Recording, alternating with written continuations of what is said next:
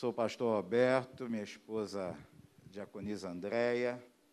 Somos casados há quase 31 anos. 31 anos de desafios, 31 anos de aventuras, mas sempre de mão dada com o Senhor. E nós estamos chegando a 31 anos de casamento, porque o Senhor tem nos ajudado. E a gente tem colocado Deus em primeiro lugar na nossa vida. Amém? Fazemos parte também do ministério chamado Casados para Sempre. É uma ferramenta que a igreja usa para abençoar a vida dos casais, a vida dos filhos e a vida daqueles que querem casar, né? Então, nós vamos começar agora segundo semestre aí duas turmas, uma de casados para sempre, a outra de noivos. E eu creio que será uma bênção, porque a base desse curso é isso aqui, ó. Bíblia, mais nada. Só Bíblia, só palavra de Deus, só a vontade de Deus para as nossas vidas, tá bom? Então a gente é, é meio diferente a gente pregar em, em dupla, né? Bem diferente É. mesmo. Porque. Eu preparo e ele, Deus dá na hora. Não, é, assim, ela é mais é, no papel, eu sou mais assim, naquilo que Deus fala comigo, no meu coração, no momento, enfim. Mas a gente preparou algo para abençoar a vida de vocês e abençoar a nossa vida enquanto nós preparávamos. Isso é fato. E o nosso texto base é o Salmo 127, versículo 1. Queria que vocês abrissem. Salmo 127, versículo 1.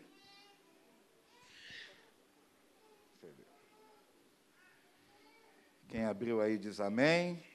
Glória a Deus. Se o Senhor não edificar a casa, em vão trabalham os que a edificam. Se o Senhor não guardar a cidade, em vão vigia a sentinela. Quem é que edifica a nossa casa, a casa do cristão? É o Senhor. E se não for Ele a edificar a nossa casa, em vão vai ser o nosso trabalho, queridos. Em vão, a gente não vai ler o salmo todo, não, mas em vão vai ser a gente acordar cedo, correr atrás das coisas, trabalhar, dormir tarde, estudar. Você pode fazer isso tudo, mas se o Senhor não estiver no centro, se Ele não for a base, se Ele não for a coluna, se Ele não for o sustentáculo dessa casa, isso tudo vai ser em vão, porque você vai ganhar o mundo inteiro, mas vai perder a sua família. Você vai ganhar um monte de coisa, vai ter um monte de bens, vai ter um monte de, de, de coisas até interessantes, mas o que é principal, o que é importante, a família, você vai perder. Por quê? O Senhor, Ele não está edificando a casa. E se o Senhor não guardar, irmãos, em vão vigia a sentinela. É Ele que guarda, é Ele que livra, é Ele que cuida, é Ele que mantém, é Ele que sustenta, é Ele que provê. Então, nós temos aprendido na nossa caminhada que Deus é tudo em nós. E a nossa casa, ela hoje só está em pé por conta da graça e misericórdia do Senhor Jesus sobre a nossa vida. Ah, mas pastor, como é que o senhor fala? É verdade. A Bíblia diz: aquele que pensa que está em pé, cuide para que não caia. E o diabo veio para roubar, matar e destruir. Ele está ao nosso derredor, rugindo como leão, procurando alguém para devorar. E o teu lar e o meu lar é um alvo. Ele tem sede. Ele quer destruição. Ele quer um lar desestruturado, um lar sem referência de pai, de mãe. É isso que ele quer. Para que os filhos cresçam em um contexto, como eu falei, sem referência. E aí você vê a sociedade do jeito que ela está, as pessoas com problemas psicológicos, problemas mentais, problemas de caráter, problemas que não, pessoas que não sabem discernir a mão direita da mão esquerda, pessoas sem noção. Por quê?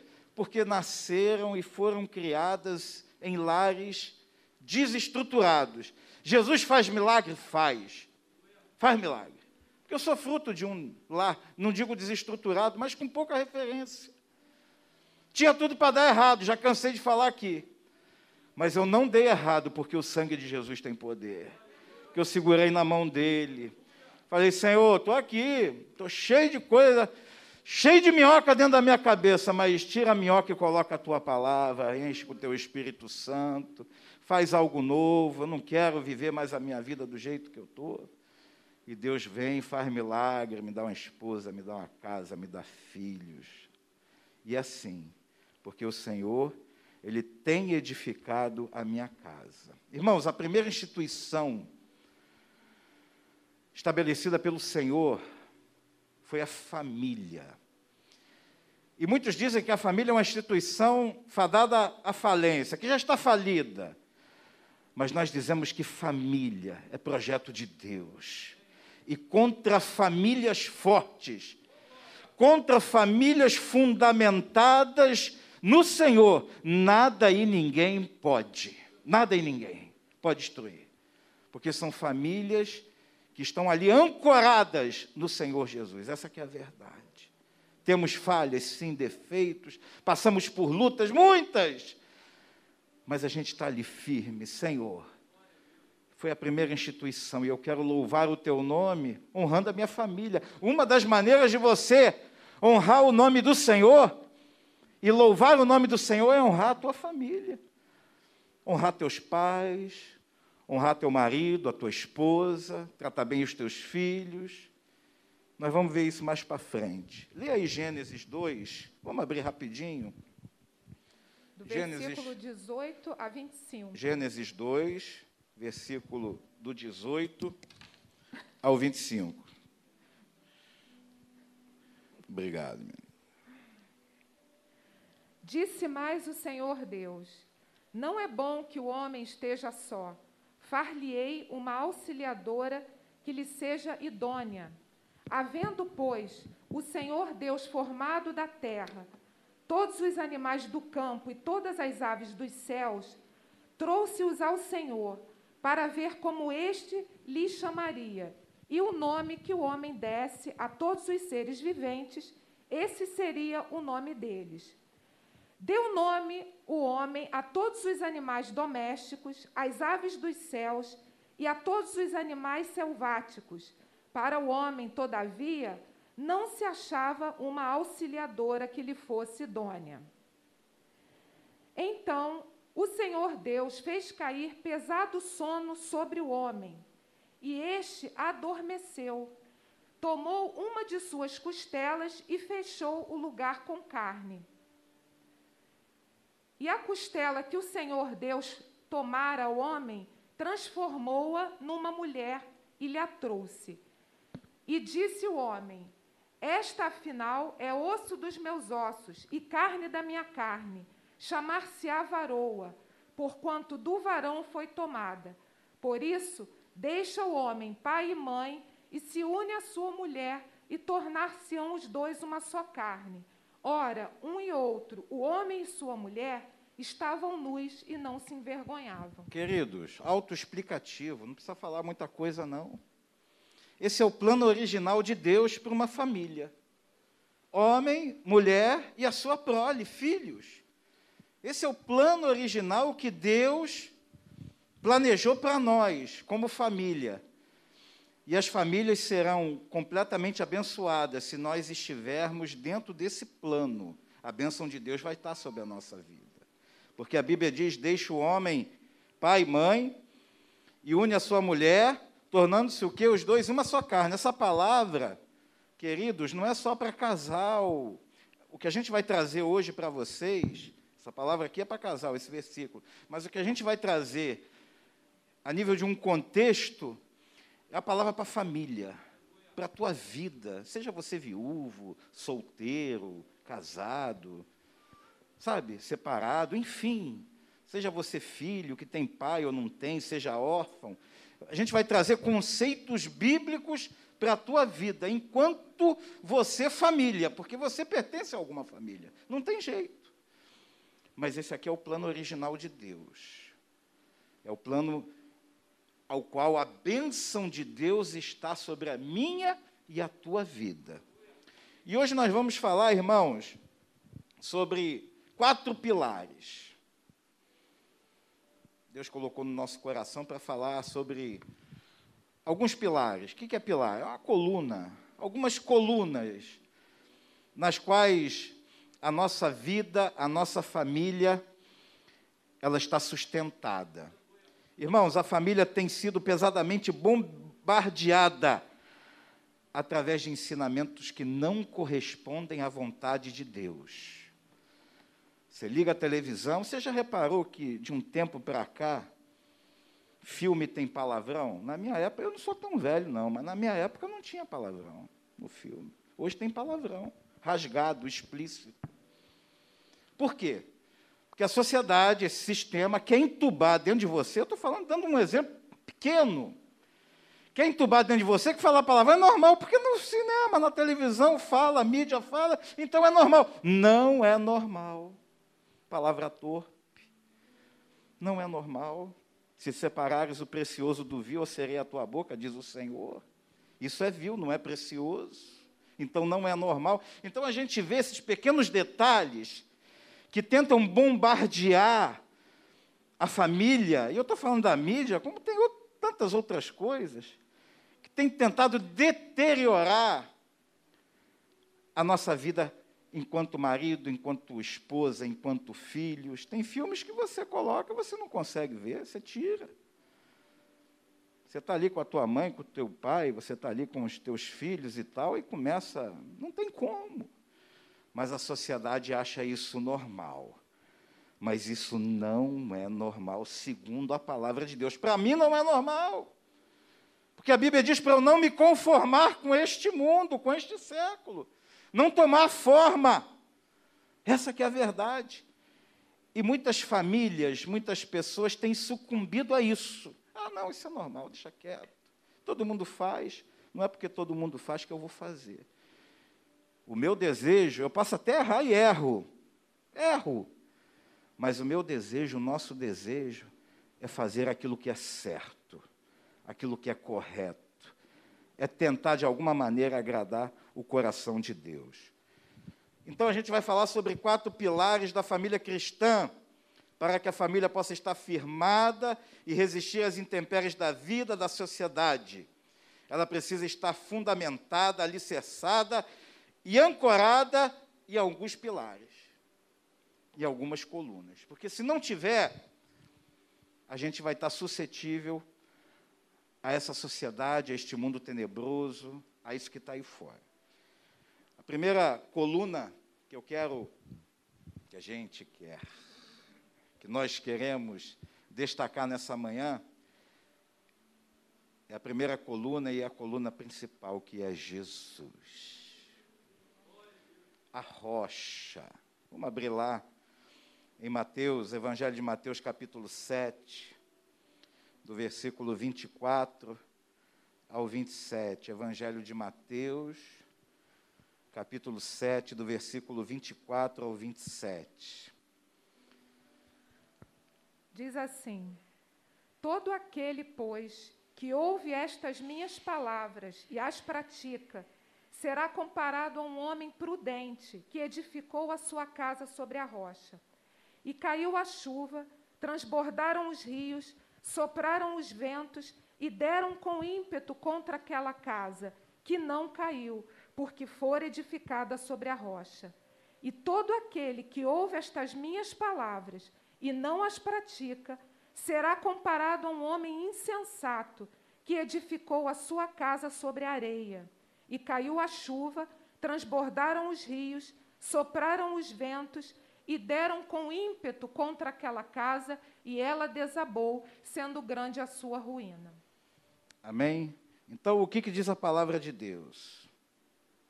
Todo aquele que ouve as minhas palavras e não as pratica será comparado a um homem insensato que edificou a sua casa sobre areia.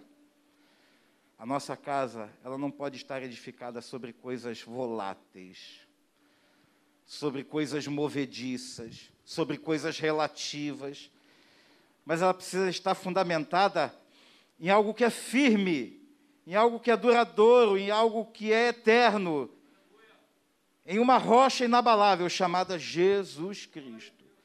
O interessante é que Jesus aqui, ele finaliza o Sermão do Monte com aqueles vários ensinamentos. Ele finaliza todos aqueles ensinamentos focando em um lar cristão, focando em estar fundamentado na rocha, que é Ele mesmo. Ele aqui ele está falando acerca dele mesmo.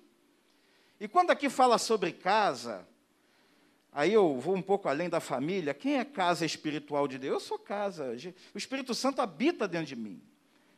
Eu, como indivíduo, dentro da minha individualidade, singularidade, eu sou casa de Deus.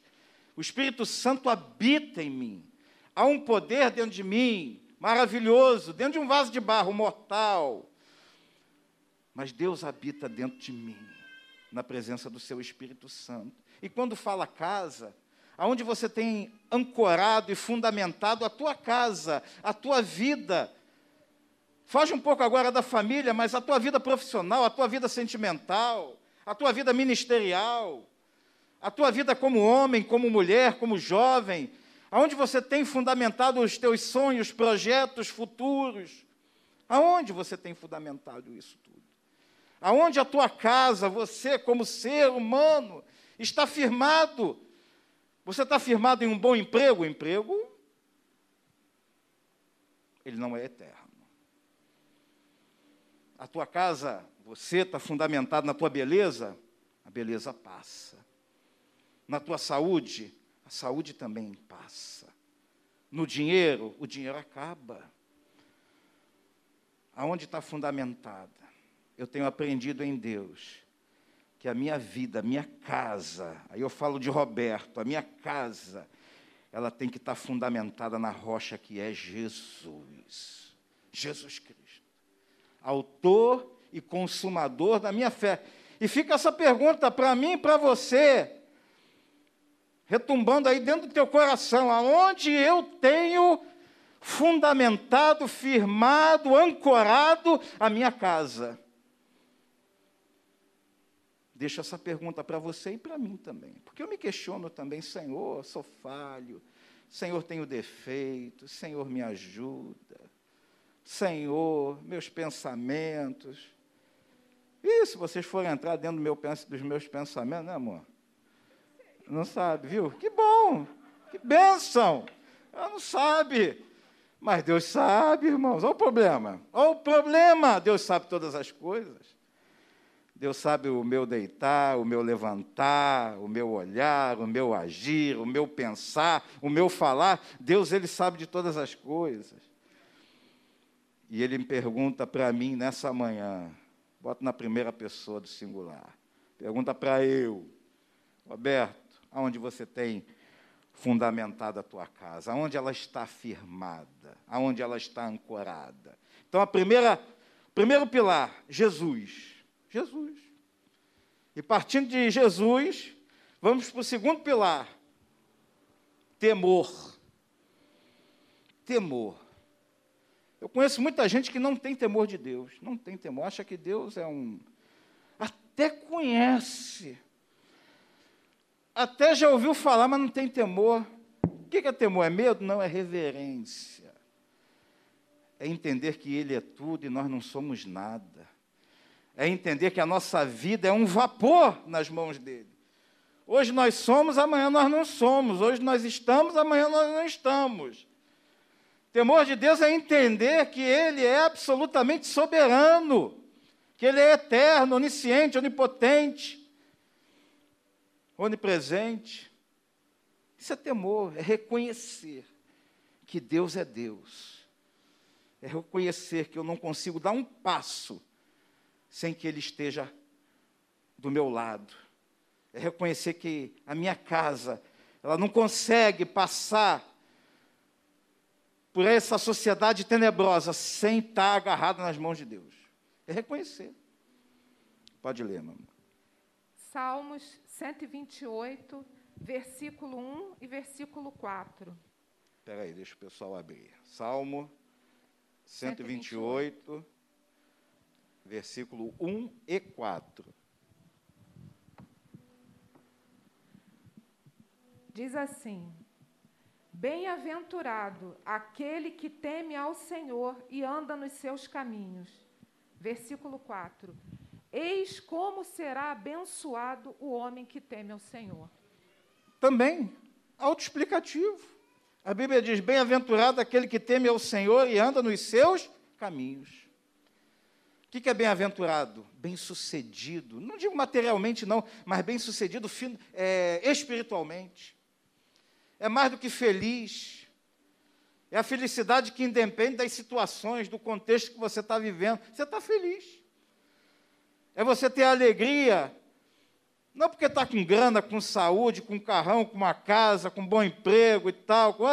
É você estar feliz porque teu nome está escrito no livro da vida por tão grande salvação, porque você vai morar no céu, ou porque você tem o um fôlego de vida e entende que esse fôlego é para glorificar o nome dele.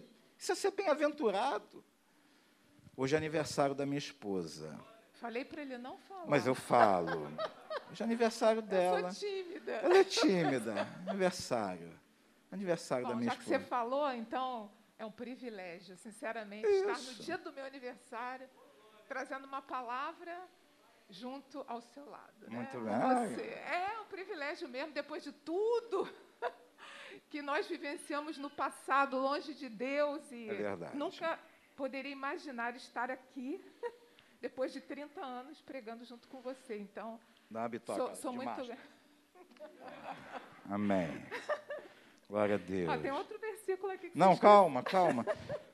Por que eu falei que hoje é aniversário dela? Porque o maior presente que ela recebeu é vida e vida eterna. O resto passa, as flores murcham. O ouro o bandido rouba. A casa ela deteriora. A roupa você usa por um tempo, depois ela desbota. Eu tenho uma calça jeans que eu usei tanto, tanto, tanto, tanto que ela puiu, puiu. Furou nas coxas. Engraçado aqui, ó. Aqui, ó. Aqui, na frente. Tanto que eu usei. E era um jeans grosso, irmãos, mas eu gostava tanto. Mas ganhou um ontem dia dos namorados. Ganhei duas calças ontem. Aqui, duas calças. Duas calças. De elastana. Estica. Falei, emagreci não, é que ela estica. Não é que eu emagreci. Ela estica. Na minha época não tinha elastana. Mas por que eu estou falando isso? Porque tudo passa. Mas o melhor presente, ele não passa, que é a salvação. É o teu nome escrito no livro da vida. E, eu citei o aniversário dela, porque a gente estava na cozinha e tal, não sei o quê. Eu falei, o melhor presente é você estar tá viva. Isso é o melhor presente. Vamos lá, continua. Deuteronômio. Deuteronômios, capítulo 5, 5 verso 29. Deuteronômio, capítulo 5, verso 29. Diz assim: quem dera que eles tivessem tal coração, que me temessem e guardassem em todo o tempo todos os meus mandamentos, para que bem lhes fosse a eles e a seus filhos para sempre. Olha só. Quem me dera que eles tivessem tal coração que me temessem e guardassem todo o tempo, não é só em algum tempo, não é só em um momento temporal, não é só quando a coisa está ruim, não é só quando você está precisando de grana, não está precisando de uma cura. Porque geralmente as pessoas correm para Jesus quando estão, né? A gente precisa correr para Jesus quando está tudo bem. Ó, está tudo bem. Mas, Senhor, eu estou aqui aos teus pés te adorando, porque está tudo bem. Está tudo bem. Está tudo bem, Senhor, estou vivo, meus filhos, minha casa e tal. Está tudo mais ou menos controlado, está tudo bem, então estou aqui te adorando porque está tudo bem. Quem tem ouvidos, ouça o que o Espírito diz às igrejas, o que o Espírito diz à igreja. Está tudo bem? Adora o Senhor. Está tudo mal? Adora o Senhor. Está tudo mais ou menos? Adora o Senhor, adora Ele. Em todo tempo, teme ao Senhor, faz o bem, faz a vontade dEle, em todo tempo.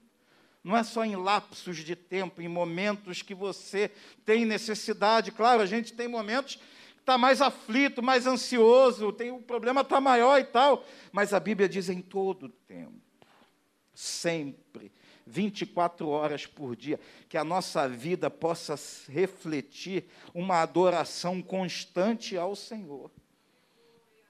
Adoração constante. E como é que você adora o Senhor? Honrando a tua esposa, você honrando o teu marido, você respeitando os teus filhos, filho respeitando os pais. Tem várias maneiras de adorar o Senhor e louvar Ele. Porque não adianta você ser uma coisa dentro da igreja, em casa você ser uma peste.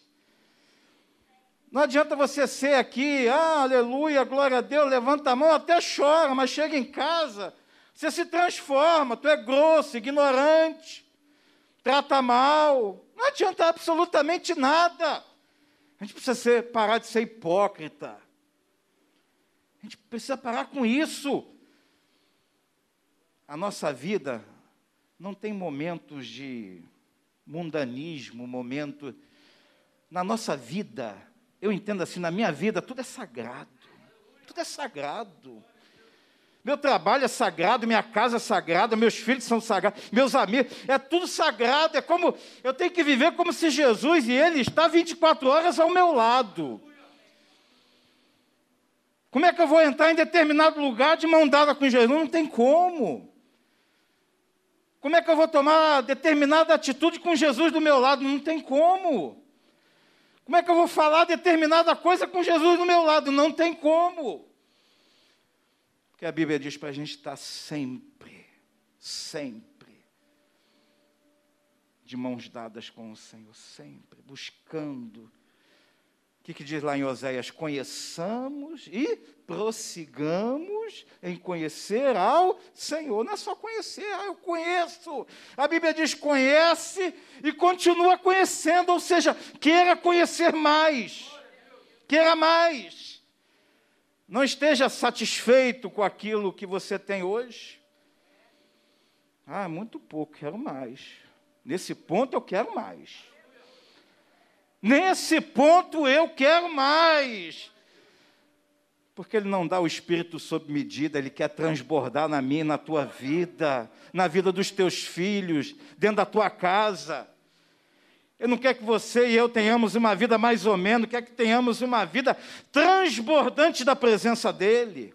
Irmãos, doença não dá imposto, dá em crente. Tem muito pastor, muito crente aí, muito irmão sendo recolhido pelo Senhor. O sol nasce para justos e injustos. Mas enquanto houver fôlego de vida dentro de nós, que a nossa vida seja um refletir da glória dele para a humanidade. Para minha esposa, para o meu próximo, para os meus filhos. Por isso que a Bíblia fala sobre temor. Teme ao Senhor, teme ao Senhor. Teme aí, não leva a tua vida na gaita, não, de qualquer maneira, não. Deus, Ele é santo. Deus, Ele é santo. Extremamente, absolutamente santo. A gente não presta para muita coisa, não, mas Deus, Ele é santo. E que a gente possa reconhecer essa santidade dele. Terceiro pilar. E aí a minha linda esposa vai falar sobre o terceiro pilar. Eu já escrevo alguma coisa. Né? Sim. Né? Mas amém. Terceiro pilar é sobre a educação espiritual. No caso dos nossos filhos, né? Provérbios 22, 6 diz assim: Ensina a criança no caminho em que deve andar, e ainda quando for velho, não se desviará dele. Os filhos, irmãos, são presentes de Deus para nós. E eles devem ser educados para a glória de Deus. Nós, como pais, temos que dar todo o suporte para os nossos filhos, né? Suporte físico, material, educacional, mas principalmente o suporte espiritual, que às vezes a gente não dá muita atenção para isso. E como nós podemos dar esse suporte espiritual para os nossos filhos? Inculcando a palavra de Deus na mente dos nossos filhos, no coração dos nossos filhos. Deuteronômio 6, versículos 6 e 7 diz assim: Estas palavras que hoje te ordeno estarão no teu coração, Tu as inculcarás a teus filhos, e delas falarás assentado em tua casa, e andando pelo caminho, e ao deitar-te e ao levantar-te. O que, que é inculcar? Eu procurei no dicionário e encontrei é, o seguinte, né? Significa que é repetir seguidamente, com insistência, alguma coisa para alguém. Então, nós precisamos insistentemente, seguidamente, falar sobre a palavra de Deus para os nossos filhos. Irmãos, é pagar o preço mesmo, sabe? De trazer os nossos filhos para a escola dominical quando eles ainda são pequenos, né? Porque não é fácil, é uma luta.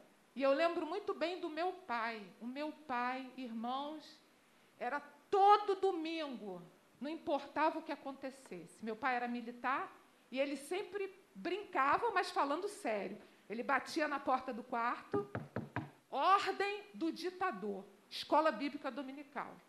E foi assim, todo domingo, os três filhos. O mais novo, Anderson, né, que não está aqui, ele ainda dormindo, meu pai vestia meia nele, botava sapato, botava roupa, ele dormindo, mas meu pai carregava os três.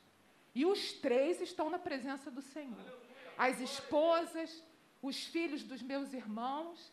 Então, assim, aquilo que meu pai plantou no passado, ele viu depois de muitos anos. Então, é semear agora, para colher daqui a 10 anos, 15 anos. Irmãos, eu também plantei, os meus já estão grandinhos, mas de vez em quando né, a gente tem que. Né, acorda, escola dominical.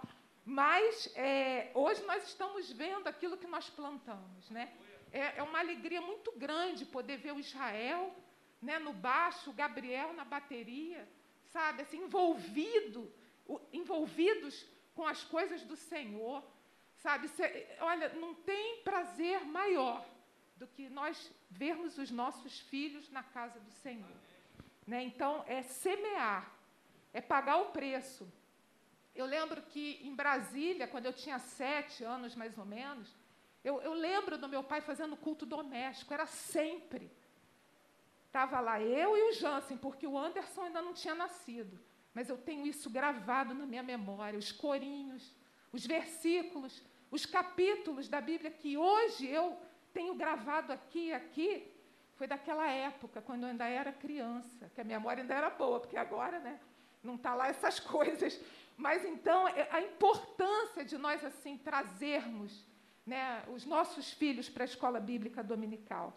É, é plantar agora para colher depois, porque eles são herança do Senhor. Nós precisamos cuidar da herança que o Senhor nos deu.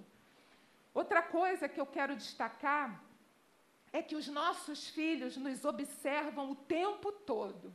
Irmãos, não se engane. Nós somos observados o tempo todo por eles, o tempo todo. Nós precisamos ser exemplos. Os nossos filhos nos observam mais do que nos escutam. Por isso nós devemos ser espelho, espelho, espelho para os nossos filhos. O espelho ele não fala, mas ele reflete a nossa imagem. Então, cuidado com aquilo que vocês estão refletindo para os seus filhos. Né? Cuidado com o exemplo que vocês estão dando para ele, porque eles estão te observando, não tem a menor dúvida disso. Em Salmos 127, versículo 3 e 4, diz que os filhos são herança do Senhor, uma recompensa que ele dá. Como flechas nas mãos do guerreiro, são os filhos nascidos na juventude. Então, irmãos, os filhos são como flechas nas mãos do guerreiro. Um guerreiro, ele carrega as flechas nas costas. Os filhos também são carregados pelos seus pais. Né? A gente carrega os filhos no coração, no braço, no ventre, no bolso. Só que as flechas, elas não vão ficar para sempre nas costas do guerreiro. Uma hora, essa flecha, ela vai ser lançada. E quando o guerreiro lança, o objetivo dele é lançar no alvo certo, é acertar o alvo. Nós não criamos os nossos filhos para nós mesmos. Né? Quem dera, né? eu que o diga, quem dera, mas não é bem assim. Eu lembro que eu, conversando com a Aline do França, né, a gente brincava muito, ela falava assim, ai, vamos botar eles no cestinho, vamos carregar eles para tudo que é lugar, né? Vamos botar no cestinho. Eu falei, quem dera se a gente pudesse botar mesmo no cestinho e carregar para tudo que é lugar, proteger, mas tem uma hora, irmãos, que eles têm que sair do cestinho. Você tem que lançar a flecha, não tem jeito, né? É, e nós precisamos preparar os nossos filhos para que, no momento de Deus, eles possam ser lançados no alvo certo. Precisamos prepará-los para que eles sejam uma bênção. Bênção como marido também, né? E que eles possam fazer a diferença por onde eles passarem. Por isso, nós, como, como pais, nós temos essa responsabilidade diante de Deus, de proteger esse tesouro maravilhoso que o Senhor nos deu. Né? Que possamos dar mais atenção, porque se a gente não der, o mundo vai dar. E cuidar dessa herança, irmãos, é uma herança. Porque uma herança mal administrada, ela pode ser perdida. Amém? Não sei se você vai Flecha. Flecha. Você é o flecheiro. Você que é pai e mãe, você é o arqueiro. Você pega a flecha e aponta para o alvo. Mas essa flecha só vai chegar no alvo por duas razões. Se você apontar no alvo certo e se essa flecha ela estiver reta. Se essa flecha, ela estiver pronta. Quando a gente educa os nossos filhos, traz, trazemos eles à casa do Senhor, essa flecha ela está sendo polida, ela está sendo alisada, ela está sendo preparada para que no momento certo ela seja atirada. Porque se essa flecha não for polida, preparada, ela vai ficar torta, vai ficar mal feita, você vai até apontar no alvo, mas como ela está torta, está mal feita, está de qualquer jeito, ela não vai acertar o alvo. Ela vai toda cambaleante e tal. Por isso que a educação dos filhos na casa do Senhor é de suma importância, irmãos. Isso é muito importante que a gente está falando aqui, porque a gente vive isso. A gente vive. Sabe, às vezes as pessoas querem dar o de bom. Quem não quer dar o bom o melhor para o filho? Quem não quer dar o que há de melhor nesta terra para o filho? Mas o mais importante, ó, Bíblia, palavra de Deus, encuca dentro da cabeça dele, olha, você pode ser o que for nesta terra, mas tema ao Senhor, seja homem de Deus, seja mulher de Deus. Siga os meus exemplos. Tem um ditado adágio popular no mundo que diz: faça o que eu faço, não, faço o que eu mando, não faço o que eu faço. Eu posso dizer para os meus filhos: faça o que eu faço. Você pode dizer isso para os teus filhos? Eu posso dizer para eles: ó, oh, faz do jeito que eu faço.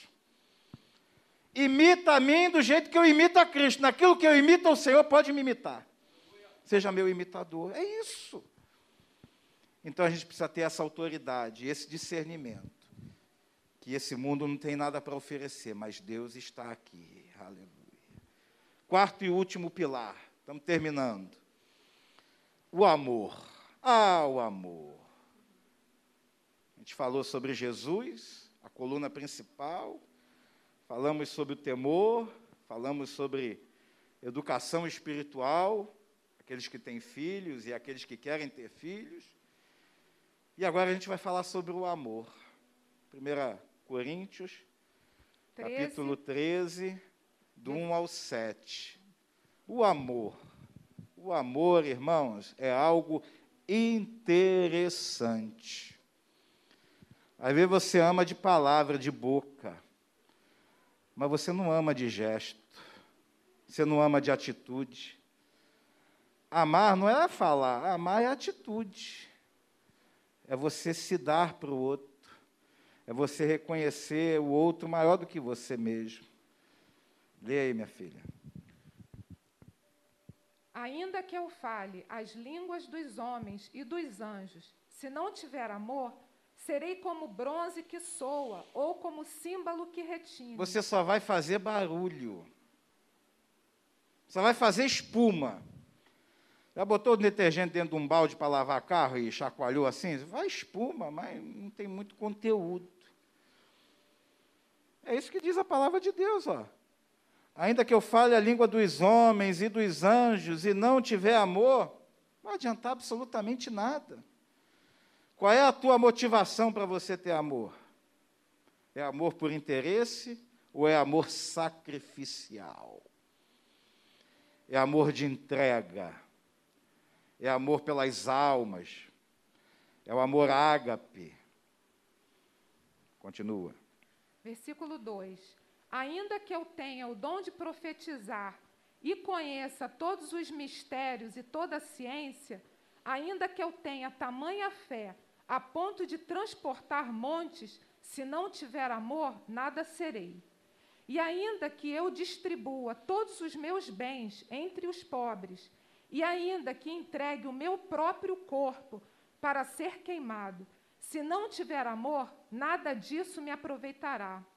O amor é paciente, é benigno, o amor não arde em ciúmes, não se ufana, não se ensoberbece, não se conduz inconvenientemente, não procura os seus interesses, não se exaspera, não se ressente do mal, não se alegra com a injustiça, mas regozija-se com a verdade.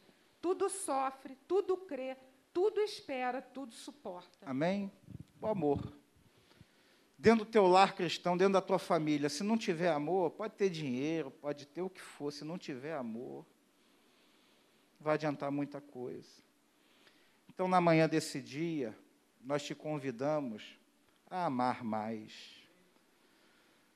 Quantos aqui já foram em sepultamento? Levanta a mão. Acho que a maioria, se não todos. Irmãos, sepultamento é algo interessante. Não vou falar de morte, não, vou falar de, de um contexto. Sepultamento é algo interessante. Algo interessante.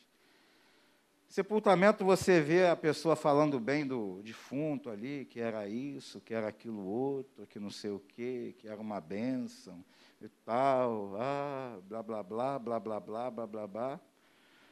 Mas sabe o que acontece? Não adianta nada. Porque o camarada ou a camarada está ali morto, dentro de um caixão. Você tinha que falar isso enquanto ele estava vivo. Enquanto estava vivo. Isso é amor. Esse amor de, ah, isso, era aquilo, não, não adianta absolutamente nada. E eu quero terminar essa minha fala, essa nossa fala, com uma palavra, que é a tônica de Gênesis a Apocalipse, chamada perdão. Perdão. Você não consegue amar sem perdoar. É impossível você amar sem ter perdão liberado dentro de você. Feche teus olhos, chamar o Ministério de Louvor, chamar o presbítero Alexandre aqui à frente. Sheila também.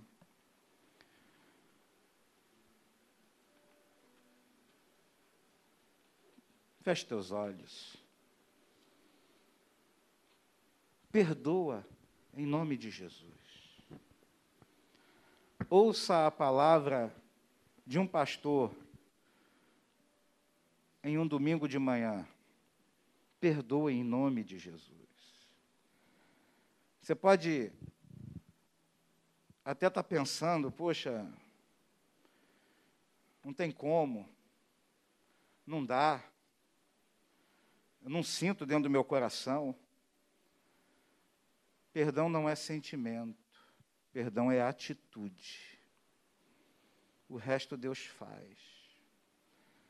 O resto Deus faz.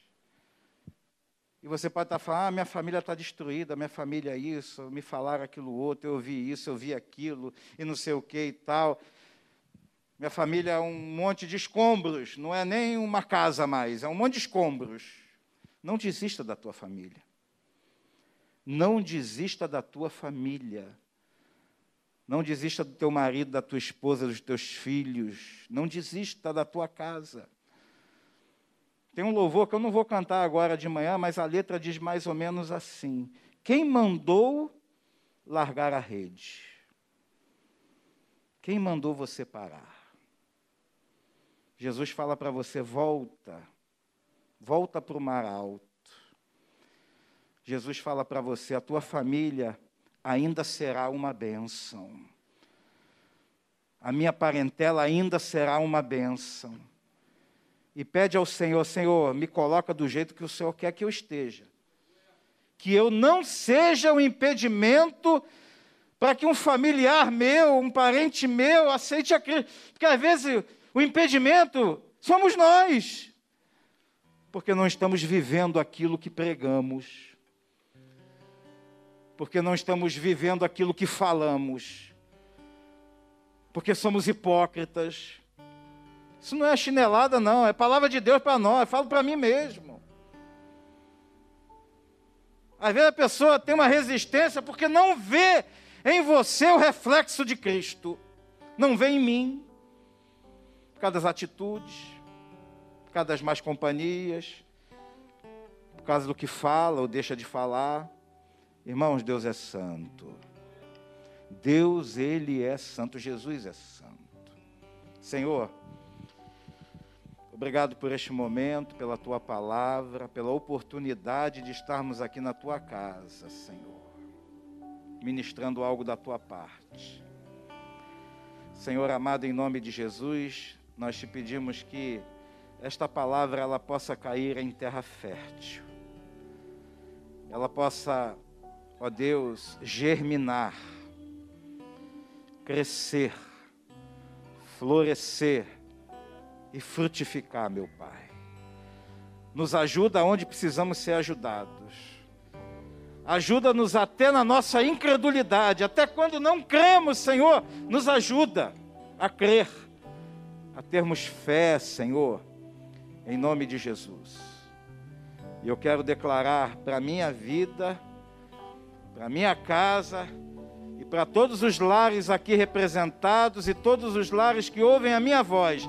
A minha casa permanecerá de pé, em nome de Jesus. A minha família permanecerá de pé. O meu casamento permanecerá de pé. Em nome e por amor de Jesus Cristo, que vive e reina para todos sempre, todos digam. Amém. Amém.